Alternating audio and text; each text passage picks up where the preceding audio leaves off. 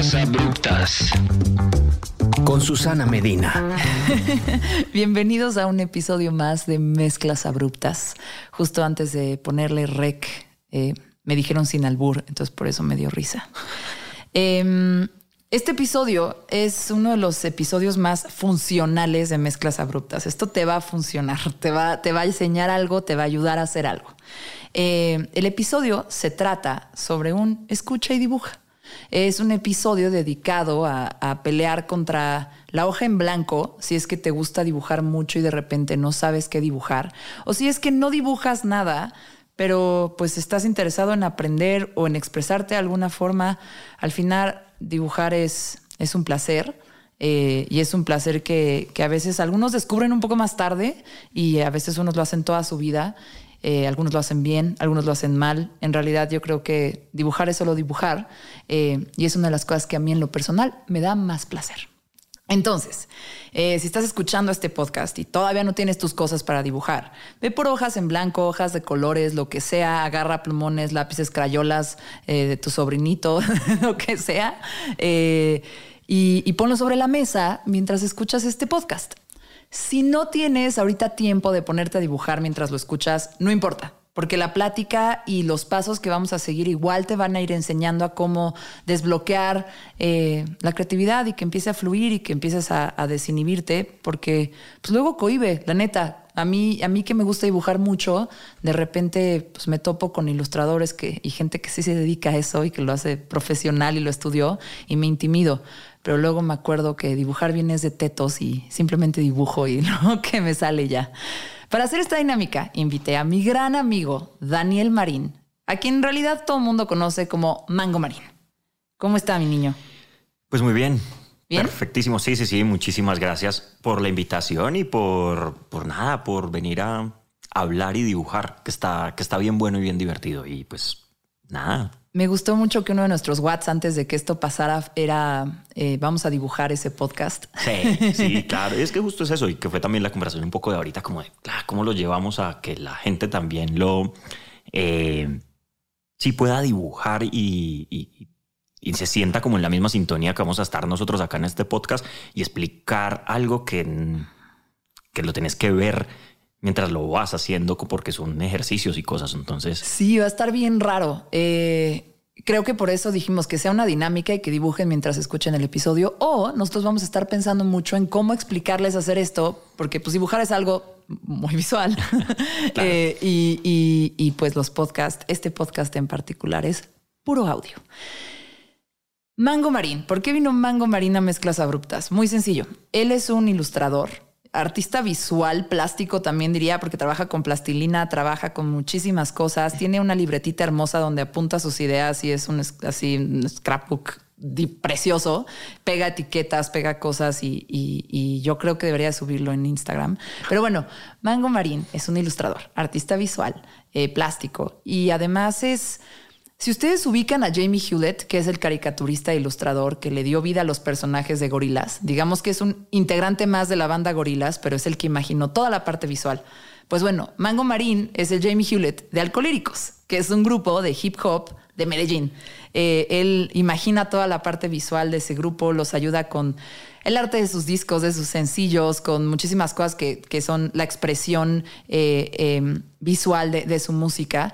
Y bueno, además de todo eso, también es un hombre muy profesional, es un director creativo de publicidad em, y pues se dedica justamente a crear procesos o seguir procesos de creatividad para entregar comunicación estratégica que tiene una función, pero que también es artística, pero que también es, pues sí, una expresión.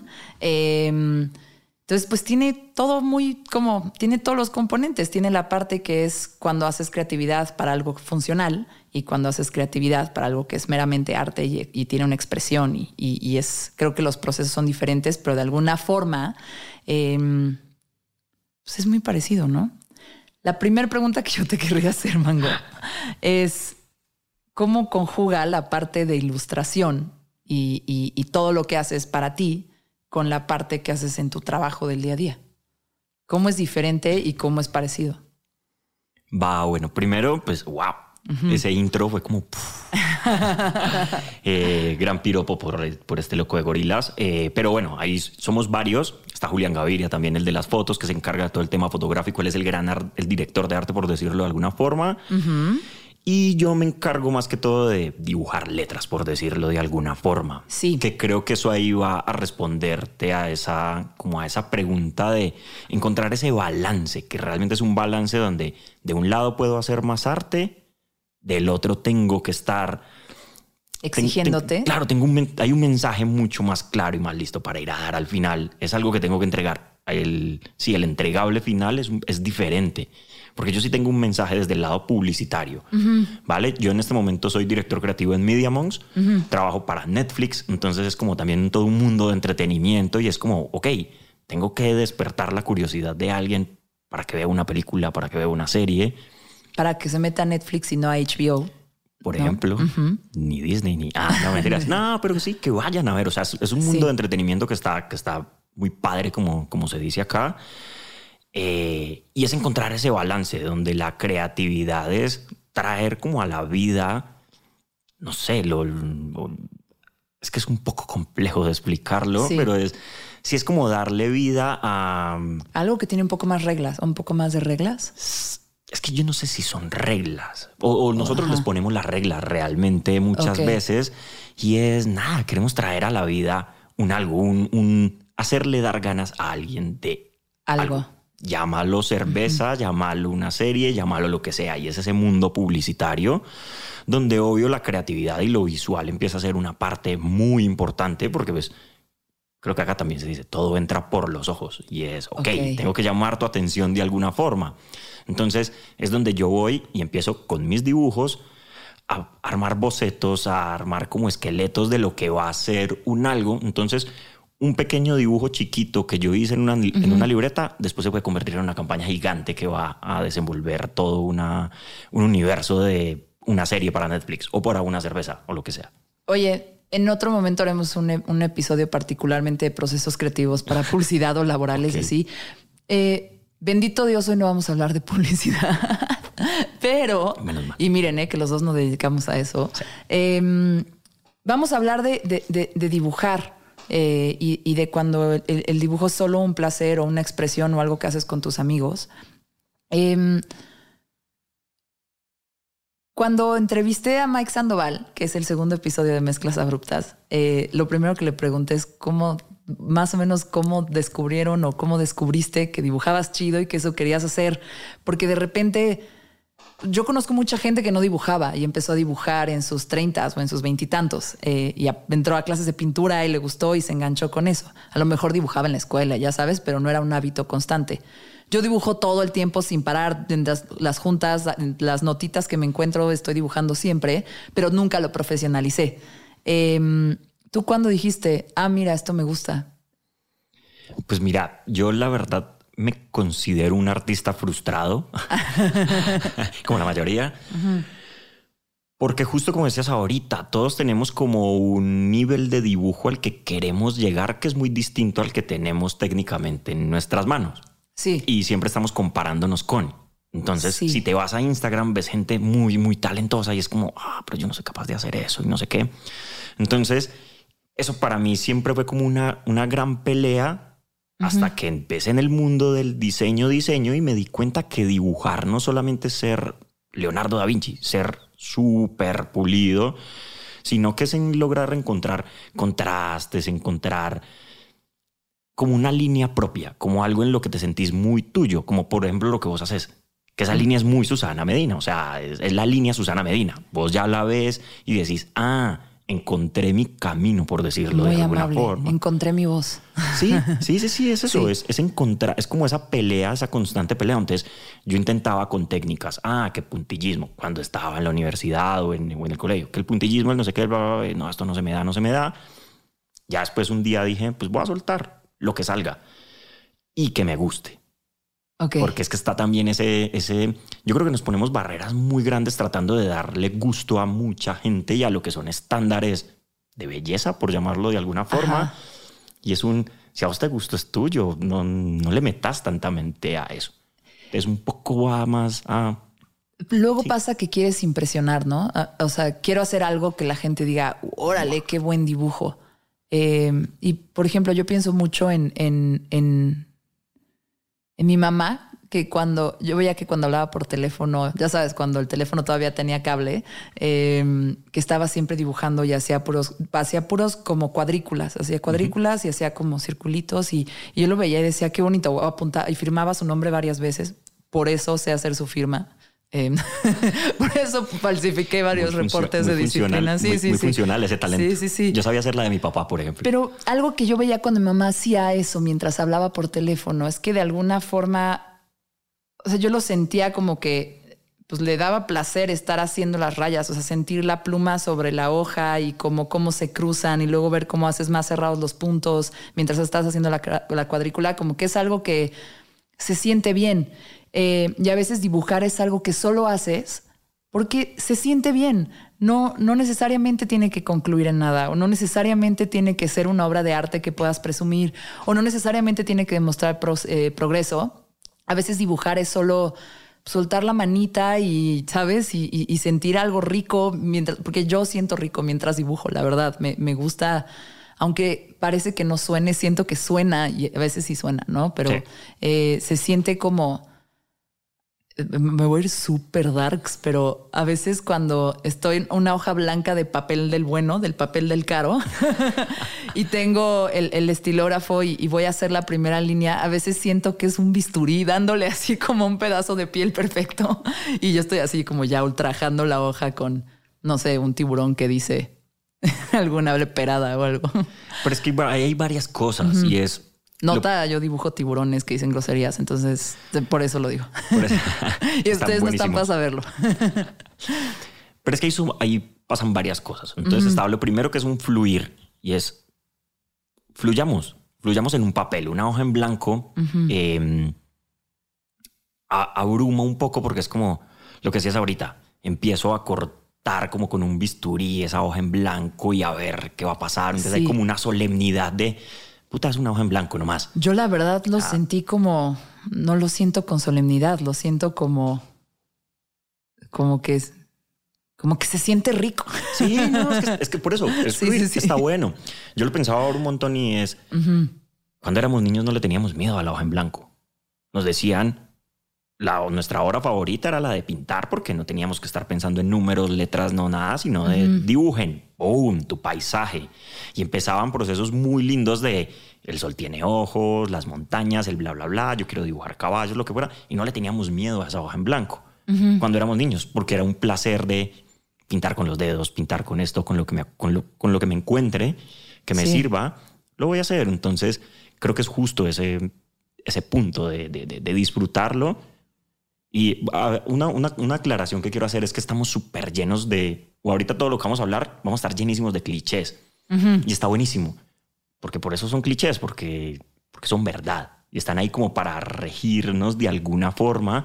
Y vamos a tirar clichés a dos manos, eh, como te decía ahorita, porque es un, ay, es que es volver a ser niño. Sí, me lo dicen todo el tiempo, me lo dicen las películas, me lo dicen, Me no lo dicen en terapia. me lo dicen en terapia y es, pues, pues, hombre, sí, es, es básicamente eso. Ok. Eh, es como perder un montón de miedos y un montón de cosas. Ya lo que te decía ahorita, yo sé que vos lo disfrutas un montón, pero a mí me ha pasado. Yo todavía siento ese miedo a la hoja en blanco y es como, ¿por dónde empiezo?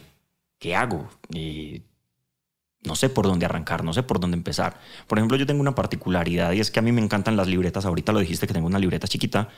Entonces yo tengo más o menos una libreta por año. Y empecé en el 2014 aproximadamente. Haz las cuentas, tengo un montón de moleskins que Yo también tengo un... tengo N mil. Claro. Y recuerdo y he visto mucha gente que las colecciona y las guarda en blanco porque le da pesar dañarlas. Y es como, no, a mí me da más pesar guardarlas en blanco. ¿Cómo crees? Pobres arbolitos. Ya lo cortaron, Ya ya, lo es ya es lo cortaron, tuyo, ya. sí. Claro, es un. ¿Cómo vas a guardar una libreta en blanco? Eh, perfecto. ¿Cómo vas a guardar una, una libreta en blanco? O sea, rayarla. Yo le rayo hasta las portadas, las tapas, las rayo por todos lados, les pego stickers. También- Nota, nota al pie de esta, de esta conversación. Mango está rayado por todos lados también del cuerpo. ya. Todavía no, todavía no empezamos en la cara, pero todo el brazo así. Mango es una obra de arte eh, andando. Y bueno, en la cara hay un par, pero en bueno. la cara hay un par ya, Pero eh, bueno. eh, al lado de la oreja. Donde diría Beli hay una rosa, ¿no? Sí. Después me haré los ojos de Belinda, pero bueno, es otra conversación. Entonces, nada, es eso. Es justo, hombre, romper. Fluyamos, fluyamos con las libretas, fluyamos con todo, disfrutémoslo. Ay, ese rayo me quedó feo. Ah, no pasa nada, rayale encima. Se hace encima, otro, otra cosa. sí. Claro, exacto. Pasa la hoja. Mira, mi, mi proceso, yo no quisiera como engrandecerlo ni nada, pero, pero a mí me costó mucho trabajo aprender a, a- ver como un error y no frustrarme. Y después empecé a hacer dibujos sobre los errores. O sea, si me equivocaba, ahí hacía una caricatura al lado como de un conejo enojándose por, tu, tu rayón, ¿qué onda? O eso no parece un caballo, ya sabes.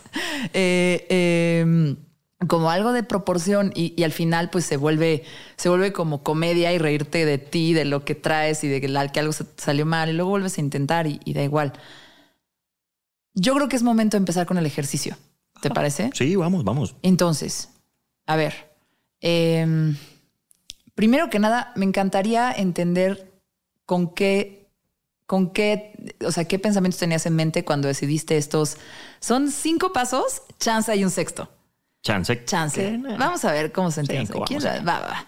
Eh, ¿Cómo decidiste estos cinco pasos y cuál es como la provocación con la que, con la que quieres empezar este escucha y dibuja? Nada, mira. Uno, pues fueron como pasos que aprendí en el camino. No es como que, ay, me, me iluminé. O no, los, los, los fui aprendiendo dentro del mismo proceso y de trabajar con gente muy talentosa. Yo 15 años trabajando en publicidad. Te topas con un montón de gente que, pues bueno, te imaginarás. Eh, y de ahí fui como cogiendo y aprendiendo. Ah, ok. Porque eso es lo chido que le podemos sacar a nuestras chambas, ¿no? Que te enseñan estructuras y procesos para la creatividad que, que puedes un día ya no usarlo para eso y usarlo para tu proyecto personal. Claro, No, eso es lo que las chambas al final nos dan, es estructura y escuela. Claro, ¿no? y eso es lo que le aprendes a la gente también. O sea, Sí. que eso es lo que está bueno de, de- de- de trabajar con gente y es aprenderles. Ah, este loco hace esto así. Lo hace por esto. Ah, ok. Y no es, no es robar, pero es un es, es aprender. Estamos aprendiendo constantemente. En este podcast ya se han citado varias veces el libro Still Like an Artist. Ah, ya. Ya es un, es un cliché. Sí. O sea, ya es un cliché ese libro. Vamos. Pero tiene ideas bien interesantes y la neta sí, eh, eh, sin pena, roben. Viene de ahí, pues el mismo Picasso lo decía, que hay que aprender a robar, hay que saber de dónde robar. Entonces, Sí. no. Pero bueno. Ok, entonces, ¿qué tenías en mente? Va a ver, entonces como, como, primer, como primer camino y una de las cosas que hablábamos era, justo ahorita hablabas una cosa súper importante y es aprender del error Sí. o convertir los errores en otra cosa. Entonces vamos a convertir errores en otra cosa. Tenemos un, no sé, si tienen pinturas, lo que tengan a la mano, hagan una mancha en una hoja, manchenla, rayenla, háganle lo que quieran a esa hoja. ¿Eso qué nos va a hacer? Primero, romper ese primer miedo a la hoja en blanco que hablábamos ahorita, que se vuelve medio redundante, pero es como, claro, el bisturí. ¡Pum! Sí, rómpela. Ahorita la están manchando, ¿no? sí, ¿Es, rómpela. ¿Es el garabato o es la mancha? Es la mancha. Vamos con una mancha. Vamos con una mancha. Manchemos, manchemos. sí. Manchemos. Muy bien. Sí, le ponemos, le ponemos una, una mancha. Y hay una cosa que yo aprendí un poco en el camino y es que a todo lo que vos le pongas ojos, tiene vida. Ok. Entonces eso, eso nos da una pequeña base para, ok, cree una gran mancha, póngale ojos, como se los quiera poner y la cantidad que le quiera poner. No es como de, yo creo que hay una- un, un ejercicio creativo importante y es jugar con tu imaginación de, es un personaje, es una cosa rara que estás armando, no necesariamente tiene que tener dos ojos, porque pues la vida nos enseñó que tenemos dos ojos, somos seres humanos. No, ponerle la cantidad de ojos que quieras. Sí. Uno, tres, quince, veinte ojos. Ok. Y eso ya te va a dar un algo que te observa. Hay un algo ahí que te mira y que te dice, soy un personaje, soy un algo. Se ve raro, se ve amorfo, pero ya te empieza a dar una idea y una sensación de algo. Puedes empezar a sumarle elementos, cosas como, ok, le quiero poner un accesorio, le quiero poner un sombrero. Sí. Ponle un sombrero. Es que no tiene casa. No, no, no pensen. Hay que empezar a matar esa lógica de es que no tiene cabeza, no tiene manos, si no tiene manos no puede tener una ni puede tener lo que sea. O sea, es como volver lo que te decía ahorita de ser no niños. tiene manos, no puede tener un anillo. Sí puede. Sí puede. Puede ser otro tipo de dedo. Sí, puede ser otra cosa. O sea, no, no tiene tentáculos en vez de manos, tiene, o sea, como que el. Entonces, el, el ejercicio. Paso uno, hagan la mancha. Pum. Ya que hicieron la mancha, pónganle ojos donde ustedes creen Que lleva ojos. que lleva ojos. Sí, porque además es una mancha concebida por cada uno. Nadie los va a analizar, no se preocupen. Ah, no, Freud no se va a dar cuenta de lo que están pensando. La siguiente es ponle accesorios. Ponle Sí. brazos, tentáculos, ponle Vístelo. vístelo, Ponle sexo, no sé. ponle o sea, tenis, sí, ah, me encantan los Jordan One. Ponle unos Jordan One. o sea, ponle lo que te gusta comer, chance. Sí, está perfecto. O Ok. sea, es, es un ejercicio también de empezar a poner cosas. Y algo importante es de, recordemos, no somos Da Vinci, entonces, ay, le quiero hacer un sombrero. No es un sombrero súper perfecto, es dibújale un sombrero, que parezca un sombrero o, o ese elemento que vos le querés poner. Simplemente, como dicen acá en México, date. Date. Sí, es un date, no, Sí. no- cero prejuicios. Muy bien. Eso como, como gran primer ejercicio de poner en una hoja como para empezar a soltar, porque ahí empiezas a soltar. Entonces una de las cosas es como cuando se está uno como desintoxicando, que hay que empezar a sacar de a poquitos. Entonces listo, ya saqué ese personaje, puedo dejar esa hoja a un lado, coges una hoja nueva. Y si quieres, vuelves y repites el ejercicio y le haces modificaciones, de entonces va a tener menos ojos, ahora la mancha se va a ver de esta forma, ahora la quiero llevar hacia acá, o quiero que mi mancha sea, porque no hemos hablado de una cosa importante, colores, quiero que mi mancha sea rosada, pero los ojos van a ser azules, pero entonces ya empezás a jugar con un montón de elementos que le empiezan a dar más vida a, a eso que estás armando. Uno los llamaría personaje o qué, si no le estás dando vida a algo para romper. O sea, ya que está ahí y que pueden repetir este ejercicio todas las veces que quieran, pueden hacer a la familia completa. Pero tú crees que ya acabaste a tu personaje, sería bueno ponerle nombre. Está perfecto. Es- Pónganle nombre. Sí, es un, es un gran ejercicio. Es más, si se quieren ir muy lejos, hasta Escriban la historia. historia, le puedes poner qué signos zodiacales. O sea, te puedes ir tan lejos como quieras. Uno ya empieza ahí como, ah, ok, no sé, tiene las uñas pintadas de tal color o tiene esto, se comporta de tal forma, entonces es un acuariano, por decir cualquier cosa. Dije acuario porque soy acuario, pero es como que empezás a, a ponerle eso y armarte una historia. Ni siquiera lo tienes que escribir, te la armas en tu cabeza y ese es tu personaje para vos. Ahí lo dejas a un lado y vamos, una hoja en blanco nueva y hacemos otro ejercicio. Buenísimo. Yo, cuando hice este ejercicio contigo, eh, manchaste la hoja, manchaste mi hoja con, dejaste caer pintura verde, como pintura Ajá. Vinci verde, ¿no? Así Sí. le decimos porque así lo comprábamos en la papelería. Me da una Vinci verde, eh, blanca y amarilla y roja y dorada porque tengo mes patrio, tengo que hacer una cartulina. Eh, pero bueno, te echan así, me echaste la Vinci verde en la hoja y fue dibujen lo que sea. Y pues yo, como por como cayó, hice así como que estiré y era como un, como un asterisco, pero con más aristas así gigante. Como sea y con el dedo, que sí, Con- que era el- importante volver a tocar. dedo. Claro, porque también era un tema ahí, perdón, de volverte a ensuciar. Es que también nos volvimos muy, no me ensucio, es pintura y qué pereza. Sí, y no, lava, qué hombre. hueva y tengo que levantar después, limpiar todo lo que hice con las acuarelas. Pero bueno, si, si pueden hacerlo con pintura, háganlo, pero si pueden hacerlo con un plumón, lo que, sea, que sea. está bien. Eh, pero sí, esa es una cosa muy importante. De hecho, hay un libro de, de- de publicidad eh, que yo tuve que leer en la universidad. No lo hubiera leído, pero ni a patadas si me hubieran dicho después que lo leyera, eh, que se llama Usted puede ser tan bueno como quiere ser. Eh, y es un libro que habla justamente de proceso creativo eh, publicitario, pero son como ejercicios para como provocarte o sacarte de sacarte un poquito a lo mejor de un loop en el que traes o, el típico salirte de la caja, pero pues sí, ¿no? Como provocarte para entrarle a un problema desde un ángulo distinto, a un problema de creatividad desde un ángulo distinto. Eh, y algo que me gustó mucho que dice ese libro es cambia de herramientas. Y a lo mejor ahorita estás dibujando con un lápiz y siempre dibujas con un lápiz, pues provócate y agarra los, las crayolas de. Yo digo las crayolas porque en mi casa hay crayolas por todos lados porque me robo crayolas de los restaurantes. Eh, pero agarra las crayolas de tu sobrino, agarra las crayolas de tu hijo, o agarra los. Extraño los aquacolor de cuando yo era chiquita, pero agarra lo que te encuentras, eh, agarra de verdad tus cosméticos y estás sintiéndote generoso. Eh, pero, pero, pero empieza a usar cosas diferentes porque vienen ideas diferentes cuando, cuando, cuando eso haces, cuando eso, cuando lo pruebas con un instrumento diferente. Uf, ideas y a mí en lo personal lo que me pasa es que empiezo a encontrar texturas que me, que me gustan porque se ven distintos al, al mismo al mismo rayón de siempre. Entonces, por ejemplo, ahorita que decías hasta lo del maquillaje, si un día se están pintando los labios y les dio por rayar el espejo, háganlo. Eh, o si sienten, porque todos tenemos como una necesidad de a veces de rayar cosas y como que nos cohibimos de rayar una pared y lo que fuera porque de niños nos regañaban. Ya somos adultos, ya no nos regañan. Háganlo. dejen, dejen salir ese demonio que hay de dibujar. Porque está lindo encontrar también justo, que, justo eso que decías. Las texturas, hay unas texturas y unas cosas en, los, en diferentes materiales que está buenísimo. Ahora, al principio decías que yo hacía, hago cosas en plastilina ese ha sido como mi gran salto de, ok, una cosa es moldear y otra es dibujar. Sí. Porque está, claro, es, distinto, pero me gusta un montón lo de dibujar también porque es, no sé, es encontrar otras herramientas para contar lo mismo, para hacer el mismo elemento.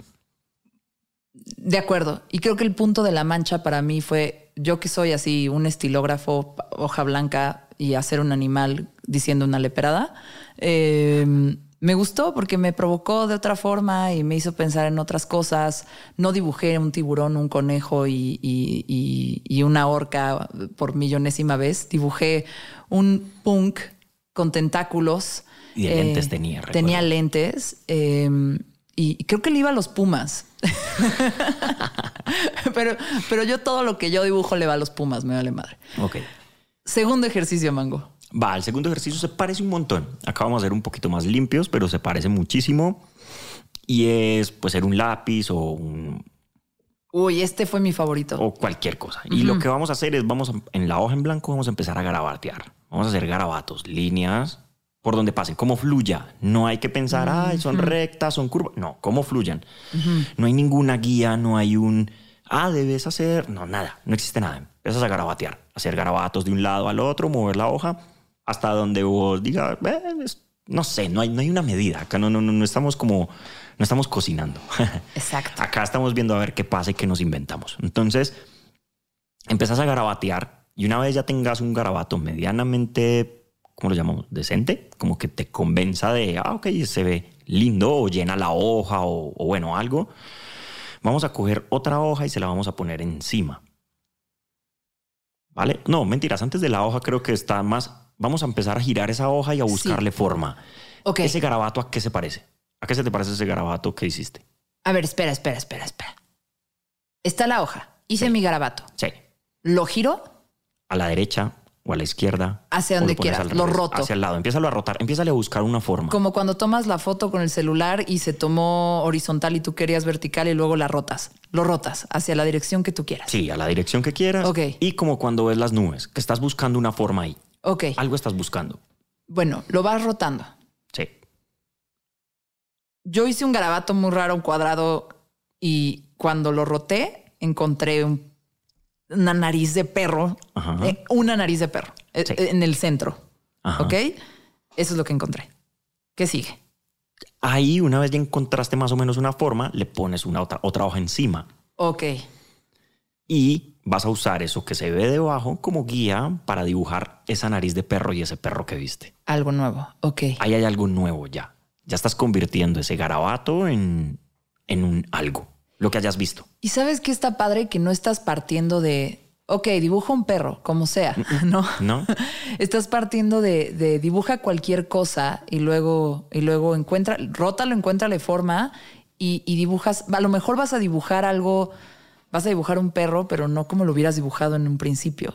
Puede ser una abstracción, puede ser, puede ser como mucho más abstracto, más minimalista o, más detallado incluso de lo que lo hubieras imaginado, ¿no? En una de esas, este es el ejemplo de cuando te dicen perro, ¿en qué raza, en qué piensas? No, y así yo un Doberman, yo, yo en el mío, no, yo un French Poodle. En realidad es cuando te dicen dibuja em, y encuentras, a lo mejor si te dicen dibuja un perro, piensas en un French Poodle, pero si haces este garabato, lo rotas y encuentras eso, yo estoy hablando de, mi caso, obviamente tú pudiste haber encontrado lo que sea, escucha de mezclas abruptas, pudiste haber encontrado por ahí un, un falo. lo que sea. Lo que sea que aparezca. Em, seguramente lo, lo vas a dibujar muy diferente a través de este ejercicio Claro. que si te hubieran dicho, ve y dibuja un falo.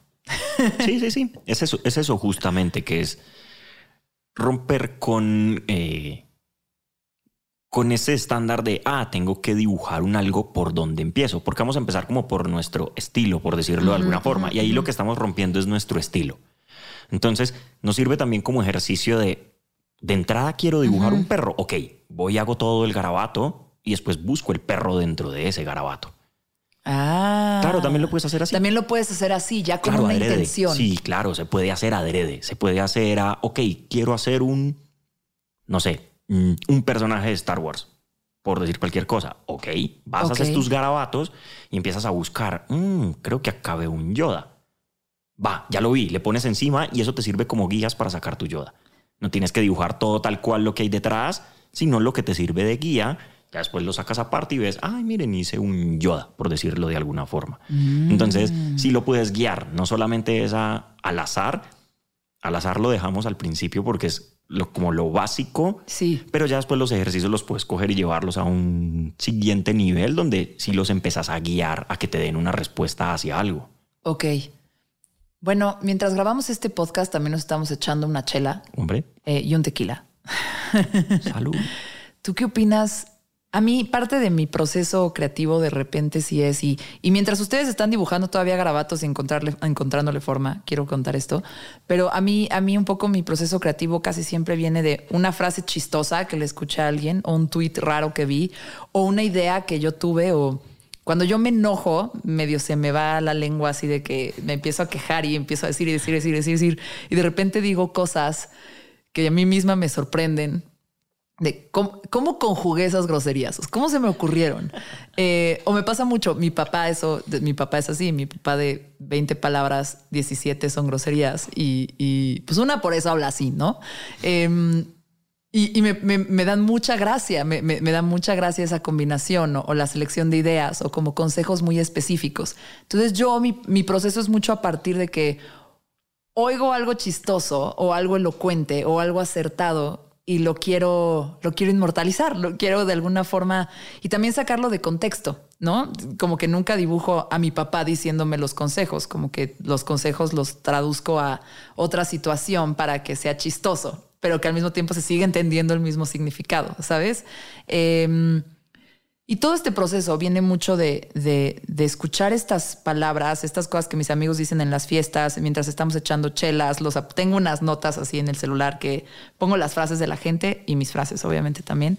Em, pero mucho también me ayuda de repente echarme una chela y empieza a fluir más y empiezo a dibujar más.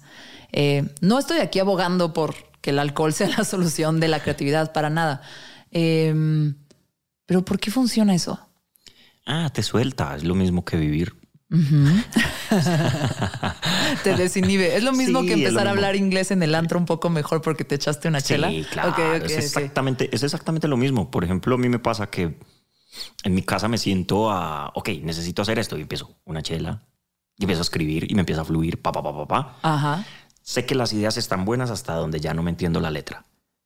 Hasta donde ya la letra se empieza a ir un poquito más larga, ahí ya las ideas no están tan buenas, Y ahí pero ya- sí empieza a fluir y sí empiezan a pasar eh, varias cosas más con unas chelas y que pues cada quien tendrá con qué. Y ahí es ya hora de, de. Ahí para ti ya es hora de dejar de tomar o dejar de dibujar. de dejar de dibujar. Ok. Yo creo que es un proceso que no hay que forzar. Ok. Hay, una frase, y no sé si lo dije en otro, en el episodio con Mike, seguramente sí, pero para mí era mi mantra, sobre todo como en, en mis años de, de universidad, era, no sé quién la dijo, pero la he vuelto a googlear y creo que no he encontrado la frase, pero decía algo así como, I know how frustrating it is when you're tired and exhausted, but still want to draw something. Y sé lo frustrante que es cuando estás exhausto, estás súper cansado, pero todavía quieres dibujar algo más. Seguro y le dijo a Albert Einstein, todas las dijo él.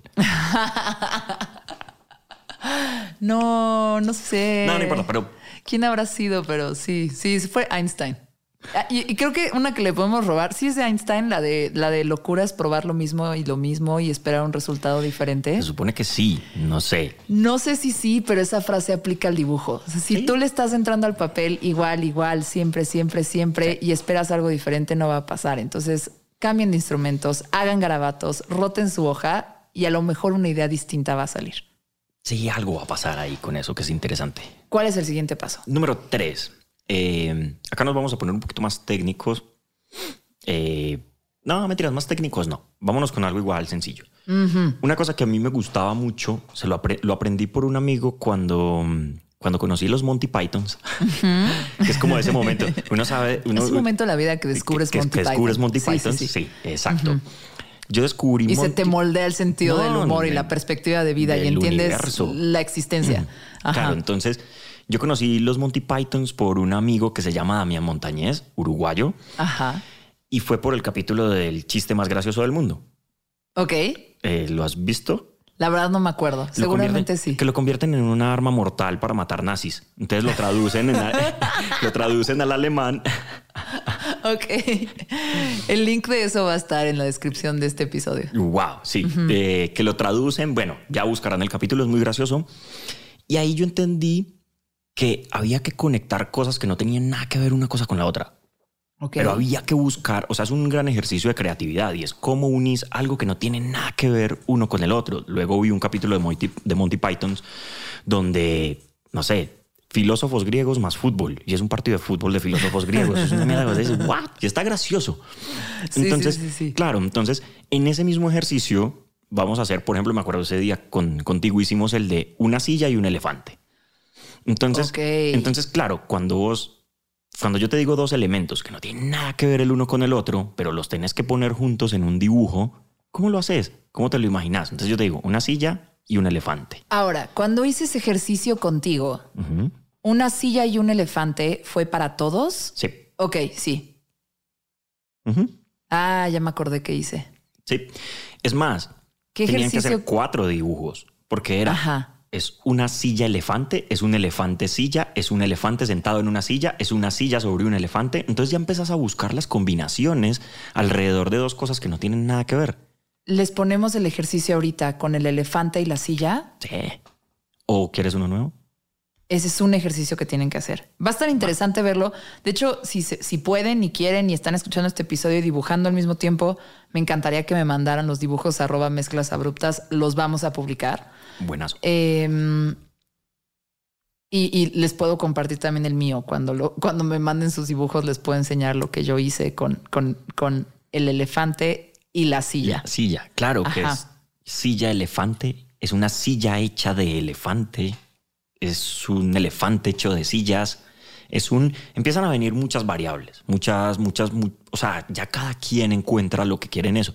Pero la magia del ejercicio está precisamente en al cerebro, a ver, si lo otro igual está es, es relajado lo que hablamos al principio, también hay que forzarlo. También Sí. hay que ponerle reticos y Que cosas. eso es lo que pasa en la publicidad, ¿no? En la publicidad es creatividad con un poquito de reglas. Tú tienes un objetivo, tienen que querer comprar más suscripciones de Netflix. Eh, y, y tienen que entender por qué ver Sandman es mejor que ver No sé, eh, Game of Thrones. Bueno, definitivamente Anillos del Poder. Anillos Eh, del Poder. Todo es mejor que ver Anillos del Poder. wow. Eh, al final, en la publicidad y en el proceso creativo y la comunicación, hay reglas, hay objetivos. Estás en todo este marco, el, pre- el poco presupuesto para una campaña. eh, también, eh, pues va a ser solo digital, no va a ser para tele, ¿no? Como estas va a ser puro gráfico, no va a haber video. Todas estas cosas juegan entre la publicidad. Entonces, está bien de repente poner restricciones en un ejercicio de creatividad pura y expresión, porque las restricciones, las limitantes creativas, de repente generan ideas nuevas. Claro. Cuando tienes un marco, tienes más ideas. Y creo que eso también es todo el proceso de este ejercicio, mientras están dibujando ahorita su, su elefante y silla y con todas las combinaciones posibles de- del metaverso de los elefantes y las sillas. Eh, al final, todo este proceso y este ejercicio que estamos haciendo es ponerle reglas a lo que tienen que poner en el papel para que se les ocurran cosas diferentes. Y a mí eso siempre me ha fascinado sobre el proceso creativo, que el verdadero proceso creativo no es absoluta libertad, no es una hoja blanca y haz lo que quieras. Es si yo te pongo restricciones, si yo te pongo límites y te, y te pongo algunas reglas como en, tu universo, entonces se te ocurren más ideas, ¿no? Y, eso es lo chingón de los, de los límites que te pones a ti mismo en la vida o te pones a ti mismo en un proyecto que te generan tener que estar creando soluciones y tener que estar dándole vuelta a esos límites.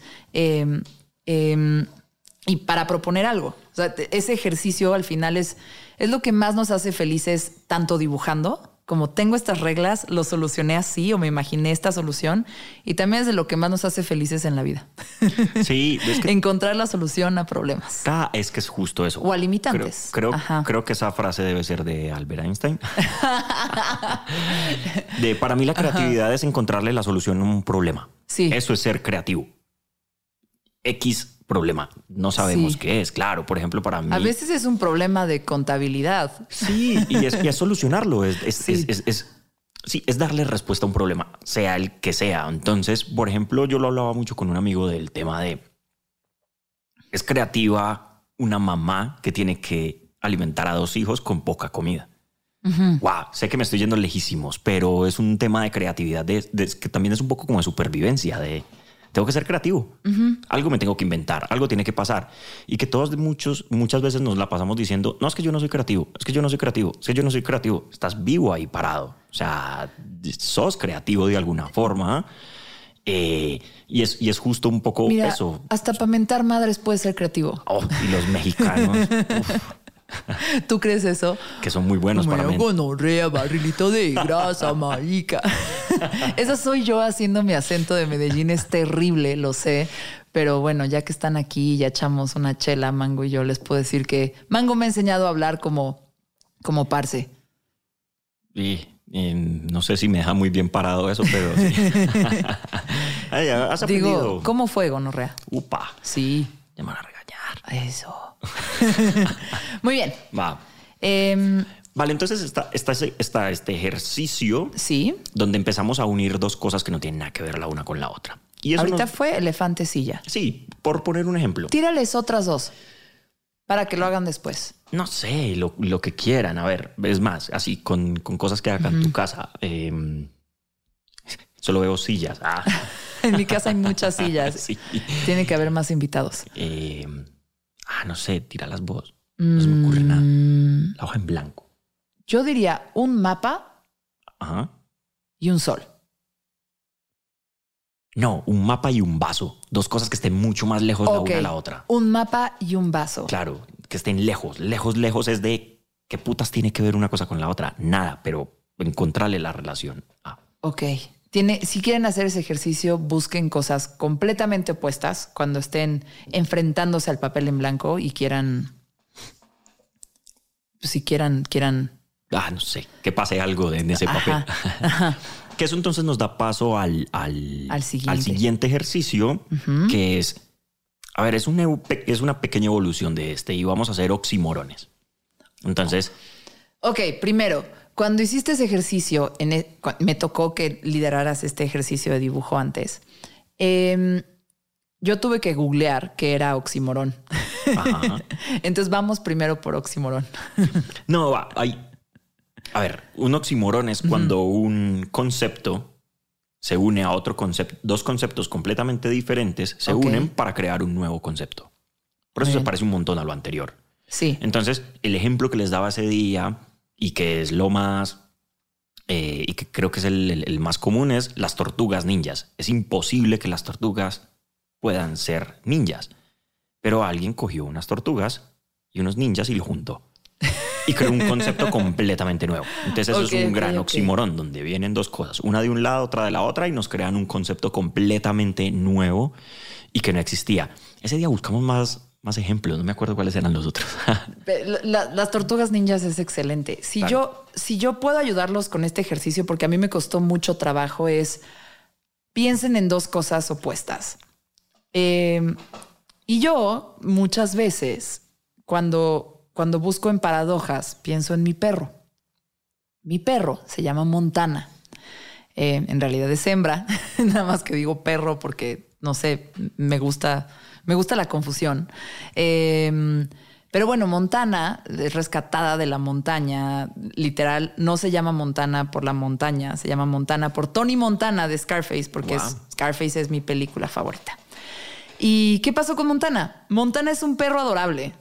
Em, es muy cariñosa, todo el tiempo me da besos, está conmigo todo el tiempo, pero también es muy exigente. Ladra, salta bardas, eh, si tiene hambre me grita, me exige premios, me despierta ladridos, es, es como muchísima fuerza todo el tiempo. Cuando era chiquita se, se, escondía abajo de los muebles y, y, y, nos gruñía, a mí y a toda mi familia, nos ladraba y nos gruñía. Y mi mamá me decía, ¿estás segura que es un perro? ¿No levantaste un coyote o algo así? Entonces, a mí lo que me pasa con Montana es que es como estas dos cosas, como que es muy tierna y muy cariñosa y, un muy buen perrito. Y al mismo tiempo se porta fatal y provoca y salta y me empuja con sus patas y, y me ladra y me grita. Es como estas dos cosas bien raras. Y es un perro muy bonito, pero también no tiene raza. ¿Quién sabe qué es? Parece canguro y conejo y coyote y pitbull al, mismo tiempo. Y este ejercicio del oximorón, yo dije, ok, dos cosas medio opuestas que medio hacen algo diferente. Sí, más, más que opuestas, era lo que teníamos ahorita, eh, son dos conceptos. Dos conceptos. Que separados son cosas diferentes, pero juntos crean un nuevo concepto. Entonces, chance lo hice mal, pero ahí va la provocación. Va como nadie sabe qué raza es Montana, yo dije, pues bueno, ¿cómo, cómo son los, cómo son los, los nombres de razas? Como el labrador de no sé qué, pastor de tal. Entonces dije, ok, Montana es un pastor de Satanás. Pero no está mal el ejercicio. No está mal el ejercicio. Sí termina siendo un oxímoron. No, ¿verdad? ¿Quién nos va a corregir? no, para mí no está mal. Ok. Eh, porque sí, igual son dos conceptos. Es que además está el pastor como, como no es que solo sí son opuestos, el pastor, el pastor en el sentido guía, en el guía espiritual, el, sacerdote, ¿no? Ajá, eh, contra pues Satanás, que Montana luego se le, se le, entra el Tony Montana. le entra el say, el say hello to my little friend. Nada, yo creo que no, yo creo que no está mal. Además, creo que hay, hay una cosa, es que lo tomaste muy, muy, muy personal. Ah, sí. Te fuiste directo a, ok, viene acá. Pero yo creo que es un buen recurso. Ahí te va. ¿Por qué? Porque cuando pusiste el ejercicio, tuve que googlear oxímoron. No entendí del todo. Ah, ¿Tan difícil era? Y creo que, no, no, no. Creo que más bien yo, por inculta, pero creo que cuando te topas con un ejercicio así y no entiendes, pues está pretencioso, mango. Sí, no, no, está, difícil. Y lo que creo que está bueno es no juzgarte a ti mismo en ese momento porque no entiendes e irte a algo personal y está bien. No, está perfecto. Es que ahorita justo lo Creo que fue el peor dibujo que hice ese día, pero bueno. nah, es que ahorita justo lo decías con lo de... Eh, se me fue la palabra. Montana, el pastor, Satanás, ninja, tortugas. Pues la em, bueno, o una metáfora, si mal no estoy es jugar con las figuras literarias. Entonces también es, a veces hay que irse un poquito y ser académicos también. O sea, no tampoco dejarse y quedarse ahí. También es ir a meterle un poquito lo que lees, lo que estudias, lo que haces. También empezar a traerlo a tus dibujos. Es que es muy difícil. ¿Cómo lo vas a dibujar? Esa es la magia de... Lo hablaba con, con Gil, un amigo de Medellín que es escritor, y él me decía, le dije, ¿cómo escribo mejor? Y me dijo, escribí como si le estuvieras explicando a un ciego que nunca ha visto. ¿Cómo le explicas una planta? ¿Cómo le explicas, no sé, eh, cómo se ve algo? Entonces es un poco eso también, es exigirnos y es esa exigencia de tengo que irme a... O sea, hay que ponerle lo que decías ahorita, no, no, no solo son reglas, sino empezar a empujar el cerebro un poquito más. Ya le pusimos los dos ejercicios del principio que son más simples como de calentamiento y ya después es empecémonos a retar también, o sea, empecemos a buscar cosas un poquito más complejas a la hora de cómo querer dibujarlas y qué querer dibujar. No solo es un oximorón, querés dibujar una metáfora, como se dibuja una metáfora. Y es una forma bien sana y bien segura de ponerte un poco incómodo, ¿no? A la hora de, sí, me voy a poner incómodo para hacer creatividad, pero recuerden mientras están haciendo este escucha, escucha y dibuja en mezclas abruptas, eh, Nadie les va a revisar la tarea, no tienen que impresionar a nadie. Lo que salga está bien. Y si este ejercicio, el oxímoron, como a mí que no me salió, no le salió a ustedes, No pasa eh, nada. pasa nada. Y si le salió muy bien, conviértalo en una caricatura como las tortugas ninjas. Sí. Siguiente ejercicio, mi mango. Siguiente ejercicio, quinto, que ya es el, el del final. Entonces, claro, mira, empezamos. El calentamiento, que eran los dos primeros fáciles. Ahora venían estos dos que tienen un poquito más de complejidad. Ok. Ahora vamos a jugar un, po- un poco con el subconsciente. Y vos medio me lo spoileaste al principio, pero creo que nadie se acordaba. Y es el tema de llamar a un amigo. Entonces, sí. si no sabes qué hacer en una hoja en blanco, llama a una persona y ponele conversación. No importa. Es más, está buenísimo.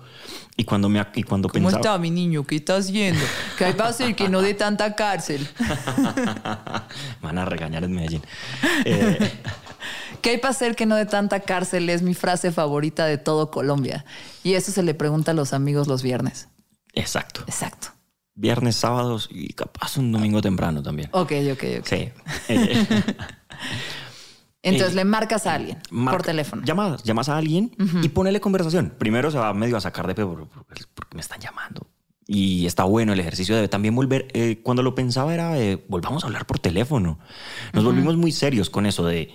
A ver, yo sé que nos molestan las llamadas porque yo soy uno al que me molestan las llamadas, pero me molestan las llamadas de, de- de los bancos, de eso. Si me está llamando un amigo, hola, ¿qué más? ¿Cómo Ahí estás? les va. A mí me mama hablar por teléfono. Ah, mira.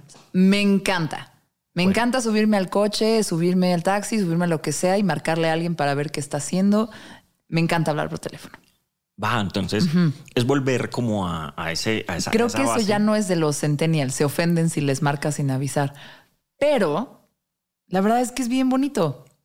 es sí es una gran muestra de tengo tiempo para vos y hay disponibilidad. sí. Es que el tiempo se volvió una cosa muy escasa y es un tengo tiempo para vos. Hablemos. Sí, hablemos bien. No son notas de voz, no, no. Hablemos. Podcast entre seres humanos. Sí, básicamente. Ok, cuando tú pusiste ese ejercicio es, entonces le hablas a alguien y Sí. mientras te platica qué está haciendo y todo, tú vas dibujando. Exacto. Ahí vamos a dejar salir el subconsciente. Ah, está bueno. Claro. Cuando tú pusiste ese ejercicio, mi subconsciente me llevó a mi mamá. Me recordó que mi mamá siempre estaba rayando mientras hablaba por teléfono y chismeaba con sus amigas. Y la verdad es que a mí me encanta hablarle por teléfono a mi mamá, nada más por lo que sea. Eh, y entonces le marco eh, y, y no le dije qué estaba haciendo, nada más le dije, "Ay, ma, ¿qué hiciste hoy? Y pues ya no, se arrancó. No, pues es que fui a comprar un cactus y no sé qué. Ay, me puse los tenis que me regalaste porque todo este rollo y ay, o sea, tuve, pero tuve un problema porque hoy me maquillé. Mi mamá le encanta el maquillaje lo hace muy padre y se viste muy padre. Mi jefa, entonces, mi- mientras me estaba contando todo esto, terminé dibujando un cactus con tenis, Con tenis. Em, que no se había depilado las piernas. Porque el cactus, o sea, en realidad el cactus eran las piernas con Claro, pero- espinas eh, eh, y una bocota y así. Y estuvo chido porque pues, los cactus generalmente que hago están en macetas y este tenía movilidad. Claro, pero mira Ese que es un oxímoron sin querer. Mm, no va. Uh, sí. ¿Sí? Sí. Que alguien nos Ah. correa. Sí. Ok. Pero mira que ahí, ahí pasa una cosa súper bonita con eso. Y es que, por ejemplo, a ver, cuando empezaste a, cuando medio spoileaste el ejercicio de que hablabas con tu mamá, que veías a tu mamá y que tu mamá está saliendo el subconsciente. Porque tu cabeza está ocupada en la llamada y en lo que te están platicando. Claro, Ajá. eh, está prestando atención, pero el cuerpo se aburre. El cuerpo quiere hacer otra cosa. Entonces empezás a dibujar y empezás un subconsciente ahí a soltar. Entonces, por ejemplo, vos empezaste de alguna forma a dibujar y en tu estilo y lo que vos haces normalmente, todo lo que te estaba contando tu mamá. Pero ahorita me decías que tu mamá antes hacía cuadritos, rayitas, no sé qué. Y yo recuerdo mucho ver a mi tía siempre sentada hablando por teléfono y ella hacía cuadritos, hacía como también muy de eso, hacía su firma. Ajá. Claro, entonces ¿Qué empieza. esa es una cosa muy ochentera o qué? Como no porque- sé. ¿Lo habrán visto en alguna serie o algo? Puede alguna, alguna, alguna película adolescente de los 80 y por eso, Es el por eso hacían subconsciente. eso. Mm. Es el subconsciente jugando. Es un subconsciente, es una parte ahí del cerebro que, porque claro, como tenemos que estar prestando atención porque estamos en una conversación, el, el cuerpo empieza de alguna forma a hacer otra cosa y empiezas a soltar estos dibujos y lo que está llegando desde allá. Mira, yo ves que la gente tiene diferentes tipos de inteligencia. Eh, no sé, yo muy como diferentes tipos de inteligencia, no, pero diferentes como acercamientos al aprendizaje. ¿No? Y hay gente que es cinética y que a través del movimiento y a través de hacer cosas y bailes, se puede aprender bailes muy rápido, que es muy bueno para los deportes, sabe qué hacer con su cuerpo cuando le piden lanza esto lejísimos, ¿sabes? Como que hay una especie de inteligencia que tiene que ver más con el movimiento y el cuerpo. Hay otra especie de inteligencia o aprendimiento, aprendizaje o método de aprendizaje que, que tiene que ver con lo visual. Eh, eso soy más yo. Yo me acordaba, bueno, no sé si, si es exactamente eso, pero cuando yo dibujaba, cuando yo dibujaba algo o, estudiaba, me acordaba de las cosas donde estaban en el cuaderno, como lo puse, como lo dibujé.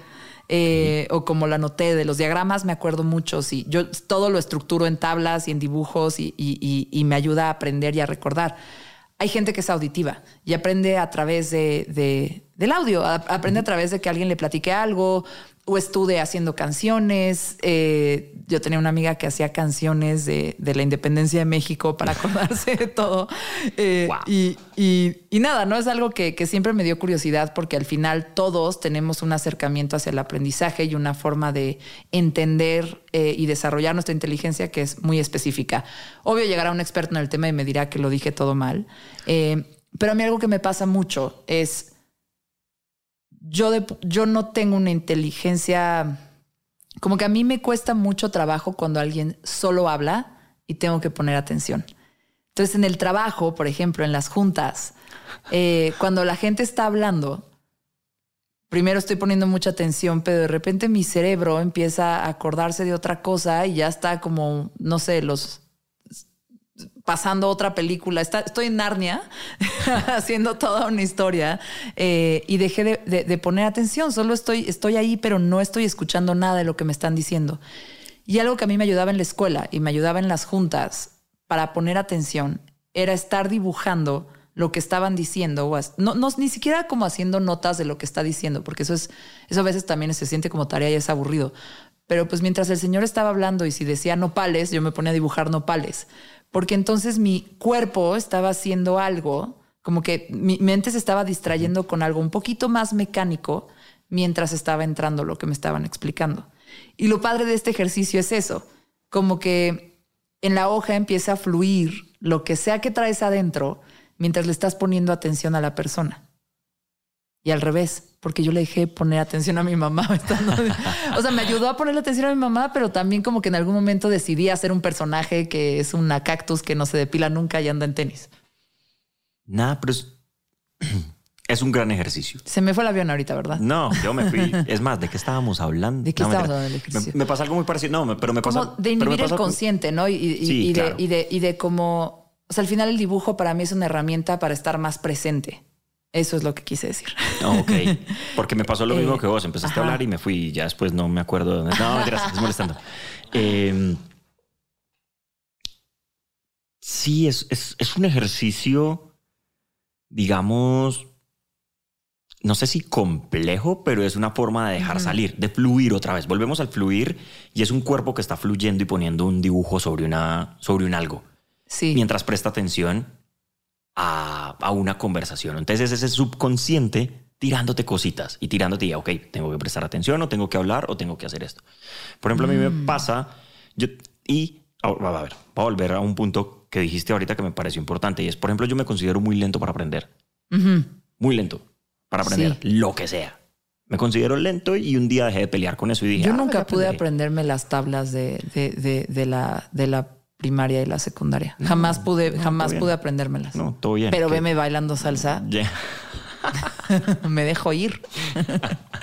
Nadie me enseñó, pero sí sé. Pero, pero ¿Quién sabe, ¿verdad? Nadie te enseñó, eso crees, pero bueno, de alguna forma eh, sí. aprendemos. Pero, pero es eso, me considero, digamos, eh, lento para aprender en unas cosas, pero es justo cuando empecé a dibujar y a meterle también otras cosas, fue como de, ah, no, no soy lento, es que todos tenemos distintos em, formas de aprender y es el subconsciente el que nos va tirando todas ese tipo de cosas. Entonces, por ejemplo, a mí me encanta para pensar lavar platos. Tengo que pensar. Ok. Entonces estoy en mi casa con, con Inés y es, ella obvio le va a dar hueva a lavar los platos y es, no, yo los lavo todo bien, yo los lavo. Y es porque tengo un montón de chamba, pero para ordenar las ideas en mi cabeza me voy a lavar los platos. Porque es lo mismo que dibujar. Pongo mi cuerpo a hacer algo mientras pongo mi cerebro a hacer otra cosa. Sí. Entonces pongo mi cerebro a pensar en, ah, ok, la campaña es esto, lo que tengo que hacer es esto, bla, bla, bla, y el cuerpo está lavando platos. Y me ayuda a despejar. O sea, sueña, suena reñoñísimo y reaburrido, pero le encontré algo bonito a lavar platos. A, a mí, a mí, por ejemplo, me gusta mucho lavar platos. Porque mientras escucho podcasts de algo que puedo aprender, como que siento que en mi, en mi cabeza que estoy como, sobre todo como que yo intento ser muy práctica y que el tiempo funcione y uso como, así les llama mi cerebro, a lo mejor está un poco loco, pero son, uso bloques de tiempo, intento hacer dentro de esos bloques de tiempo que para mí son horas o 30 minutos en mi agenda, todo, intento hacer que esos bloques de tiempo, si puedo hacer dos cosas al mismo tiempo, hacerlas. Ejemplo, si tengo que escuchar un podcast de Sonoro para empezar a hacer una campaña de ese podcast y tengo que pasear al perro o tengo que lavar los platos, como que lo hago al mismo tiempo. Pero a mí algo que me gusta mucho de lavar los platos es que al final, sí, es de hueva, o sea, nadie le gusta lavar los platos, pero al final yo encontré que me sirve para aprender algo y me, me sirve para enterarme de algo más o estar haciendo algo al mismo tiempo y, y, y es muy lindo. Pero está precioso ver la cocina ya limpia al final, ¿no? ¿Sí? es muy de señora lo que estoy diciendo. Mango Mi mamá, mi mamá estaría súper sí. orgullosa de mí. Hola, mamá. Sí, de ver ya la cocina lista y que en el cerebro algo te clasheó y dijo, ah, esto lo voy a solucionar de esta forma. Porque suelo hacerlos cuando tengo nudos en la cabeza. A mí me pasa todo. mucho bañándome. Y sí me da Ah. vergüenza porque tengo que llegar al trabajo y decirles, miren, no tengo que decirles dónde se me ocurrió, pero siempre se me sale. Eh, estaba, estaba bañándome y estaba pensando en ustedes. Los como, Es no, como, no, guau. ok, o sea, no, no así. ok, estaba pensando en, en- en la campaña, o estaba pensando en el, en el, en el proyecto eh, y, y me pasa mucho en la regadera. Me pasa más que, que, que Lavando platos. lavando platos, la verdad. En, lavando platos me gusta escuchar podcasts. eh, pero, pero pues sí. A mí me gusta escucharme lavando platos, la verdad. La anécdota es: si ustedes quieren de repente dibujar y, y- y- y- y están un poco bloqueados, hagan algo que medio haga que su atención, su ego esté Ajá, distraído en exacto. algo más, poniendo atención en algo más para que entonces su cuerpo y, y como su espíritu de alguna forma, pues haga algo en el papel y, y salgan cosas que a lo mejor si se hubieran sentado solitos, Conscientes. frente- conscientes, frente al papel, eh, con un lápiz, pues probablemente le hubieran entrado por otro lado, ¿no? Y, y- y hay, hay que ayudarnos, hay que ayudarnos tanto para los procesos creativos, para dibujar, como para hay que ayudarse en la vida. Sáquense un poquito de contexto, hagan algo diferente eh, para que entonces empiecen a fluir cosas diferentes. ¿Sí? Sí. ¿Concluirías que sí. Mango Marín? Sí, sí, sí. Vendidísimo. Es eso. Es, es separen el cerebro del cuerpo. Pongan uno a hacer una cosa y el otro a hacer otra. No los dos, no los dos lo mismo. ¿Tú dirías que dibujar es algo como visceral? Es algo como... Uh, sí. Sí, sí, sí, sí. Sí te sale muy del, del estómago. Te- ¿Dibujar te sale el estómago? Sí. ¿Sí? Es que, a ver, como en todo, ¿no? Depende un montón el, el estado de ánimo, lo que tengas, lo que te esté pasando en el momento. Eso se va a ver reflejado en tus chistes, en tus dibujos, en, en todo. Lo vas a... Porque es una no deja de ser una expresión, no deja de ser una descarga de, de acá solté esto, acá solté este taco que me estaba matando, ahí lo tiré. O, ah, se me salió este chiste cagadísimo, pum, lo puse y fue un chiste nomás. Ujú. Entonces, creo que te pasa a vos con tus eh, super dibujos, que hay unos absurdamente súper conceptuales, como el que me mostraste de México esta semana, que lo acabaste de publicar, que es como de wow. O sea, si no conoces Ciudad de México y no viste en Ciudad de México, no entendés el chiste. Sí, no. Y es de wow. Eh, entonces, es eso, que hay unos dibujos con una carga de información más allá del dibujo, dibujo, sino es el mensaje que hay detrás, que decís, wow, hay mucha información ahí La dejaste salir, te sacaste el patriotismo todo en un, en un dibujo. el patriotismo y el terror. Y el terror, sí, además, o sea, dos temblores y un... El dibujo es, el dibujo es, em, de nuevo voy a citar a mi mamá. Espero que mi mamá escuche este episodio porque, porque se le, se le, está agradeciendo mucho mi proceso creativo a, ella. Em, mi mamá decía todo el tiempo, ay, pinche águila, ¿dónde se vino a parar? Carajo. Vino a escoger una zona, una zona, este... De temblores. De temblores encima de un lago con un volcán. Qué pinches malas decisiones, así mi mamá. Em, y entonces ahorita que fueron todos los sismos, bueno, que tembló el mismo día y ahorita acaba de haber uno en la madrugada y así, eh, me, acordé de eso que dijo mi jefa y, y hice un águila devorando una serpiente sobre un nopal, sobre un lago, y dice, eh, fíjense dónde se paran a comer el lunch porque luego se arma un cagadero. Eh, y ya. Pero es justo eso. Mira que, y el dibujo como dibujo, o sea, no está mal, pero es un dibujo simple, en línea, por, decirlo de alguna forma. Pero tiene una carga de información súper importante. Y, pues es visceral porque viene un poco del miedo. Viene del, del, del como nada, como, como expreso de una forma que me alivia un poco. No, claro. Eh, eh, esta expectativa de que, de que todavía le queda, todavía le cuelga septiembre. Uf, eso le decía hoy un amigo con Cuando estamos grabando. No le cuelga tanto a septiembre cuando se publique este show. Entonces, pues, si están escuchando este show es porque ya vamos de salida. o ya estamos de salida. Yo espero que ya hayamos salido. Ok. Con dos me basta. Mango, nos falta un ejercicio y con eso me quiero despedir. Sí. Dijiste que el sexto era diferente. Era algo especial. Creo que tiene que ver con el tipo de ilustración que tú haces. Sí, tiene que ver más con, con lo que a mí realmente me gusta dibujar de todo, pero también hay una cosa que nunca hemos visto como un dibujo, porque lo vemos como algo mucho más técnico y arquitectónico y perfecto e inmaculado, porque lo es y es precioso, y son las tipografías. Entonces las letras, hay que dibujar letras, dibujemos una letra, escojan una letra para dibujar. Por ejemplo, yo te pregunto a vos, ¿cuál es tu letra favorita? Una letra del abecedario, escoge una. Yo pensé en la A. ¿Por? No sé, me, gusta que está balanceada. Me gusta que es la primera. Y no tiene que ver nada con. Hay muchas As en mi nombre.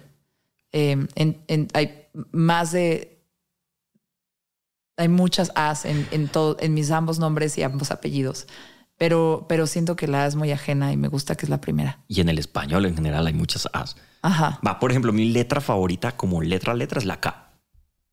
Me parece preciosa. ¿En serio? preciosa. Pero divina. Su forma, su. No sé. Y no es decir. Es súper incómoda. no. Bueno, me encanta. Que viva el punk. Que viva el punk. no te estoy juzgando, pero ¿Sí? pero sí. Que viva el punk. Que viva el punk. Porque está enseñando su puño con la palabra punk. Porque es una, es una letra rara. Es una letra con una forma ahí que va más allá de si son curvas, rectas. Lo mismo que les decía en el ejercicio al principio, del el segundo ejercicio no sé si son rectas, curvas, como lo quieran hacer, para mí es una letra que tiene una forma rara y que me, atrae visualmente. Ok. Entonces también es el ejercicio ¿cómo dibujarías una K? Dibujen la, de, la letra que más les guste, la de muchas formas. Ok. Muy bien. Es dibújenla y es hacerla. Ah, que la hago, no sé, con curvas, que la voy a hacer recta. No hablar con tecnicismos de diseñadores. Ajá. Eh, pero no sé, que toda es recta, porque vos puedes hacer una K con tres palitos. Sí. tres palitos. O puede ser cuadrada, o puede ser gordita. Sí, o pueden ser con triángulos, o puede ser con O lo puedes armar con algo más, lo puedes armar con más figuritas chiquitas que van formando una K. Con palitos, con lo que quieras y no se claven en la K. Piensen, también hay algo bonito ahí, es ese, volver a ese sentimiento de, ve cuál es mi letra favorita del abecedario. Creo que son preguntas que uno no se hace normalmente, que está ahí, pero que uno no se las hace. ¿Cuál es tu letra favorita del abecedario? Ah, la mía es la A. Ve, la mía es la D porque no sé, lo que sea. Entonces también empiezan a haber otros ejercicios de, buscarse y esculcar un poquito dentro de uno. ¿Y sabes cuál fue la segunda letra que pensé? M. A y M. M de Medina y de Montana, también por ah, mi perro. A mí la M Y de María Luisa por mi mamá. a mí la M me gusta. Pero también de mezclas abruptas. Y la A es abruptas. Por eso me gusta la A. Ya Ahí defendí está. porque me gusta Ya la se A. quedó la. No, yo me quedo con la K por forma, simplemente. Gustándome mucho la M de Mango Marín. Ah. Claro, y me gusta un montón. Además, trabajo en un lugar que se llama Media Monks. Ok. Es como está súper presente la M. eh, pero en forma, visualmente, la que me llena los ojos, por decirlo de alguna forma, es la K. Envíen arroba mezclas abruptas la letra que hicieron y su letra favorita y cuéntenos por qué. Por favor. Eh, y nada, nunca paren de dibujar. Eso, eso es bien, es bien cliché y es bien sonado y siempre alguien que dibuja chingón. Yo, la verdad, no dibujo chingón, pero me encanta dibujar. Eh, pero siempre alguien que dibuja mucho y que dibuja bien siempre dice, hazlo, eh, regresa a eso, no importa.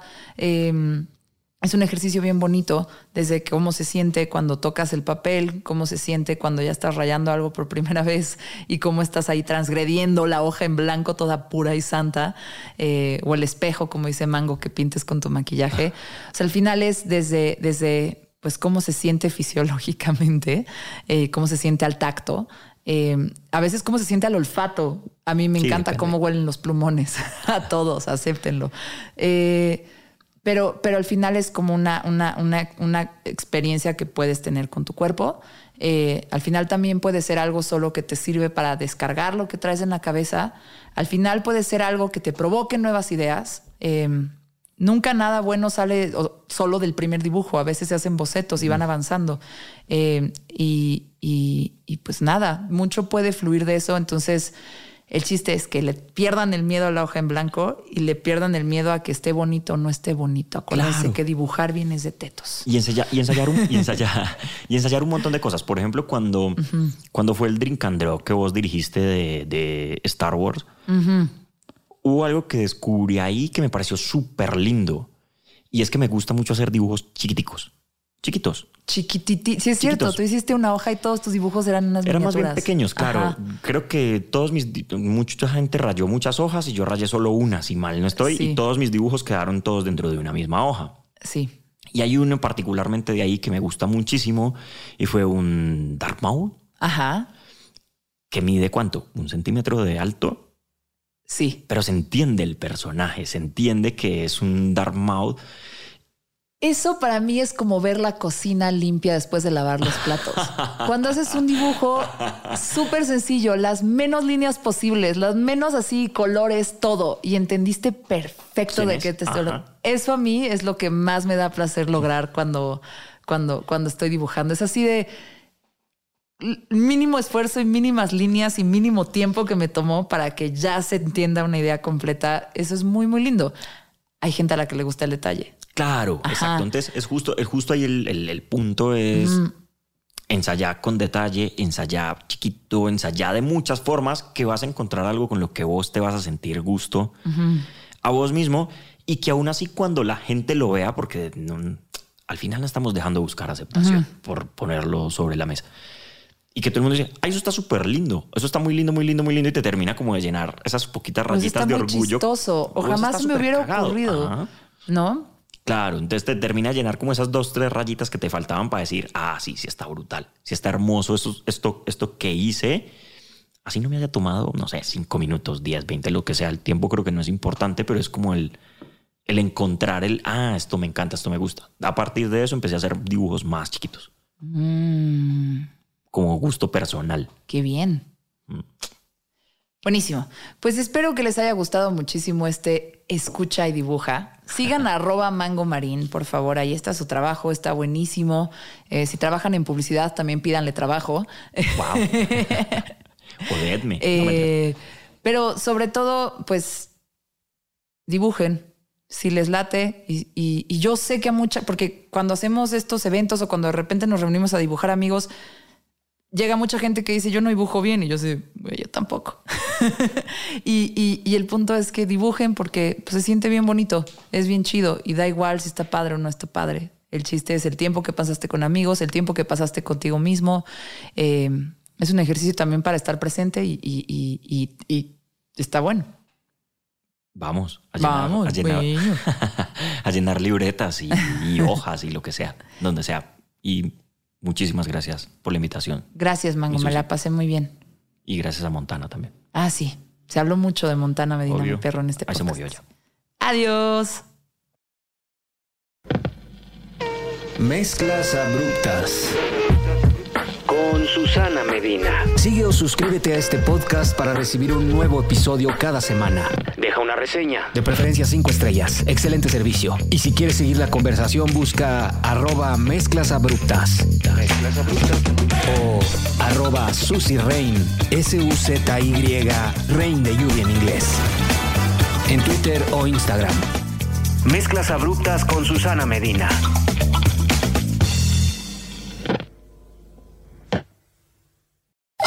Hola a todos, es Dani Di Giacomo, la voz de Deja el Show. Tu espacio para tener conversaciones no convencionales y salir un poco de lo mismo. Todas las semanas tenemos un episodio nuevo, así que deja de aburrirte mientras manejas, cocinas, limpias o haces ejercicio. No te pierdas Deja el Show en todos los jueves.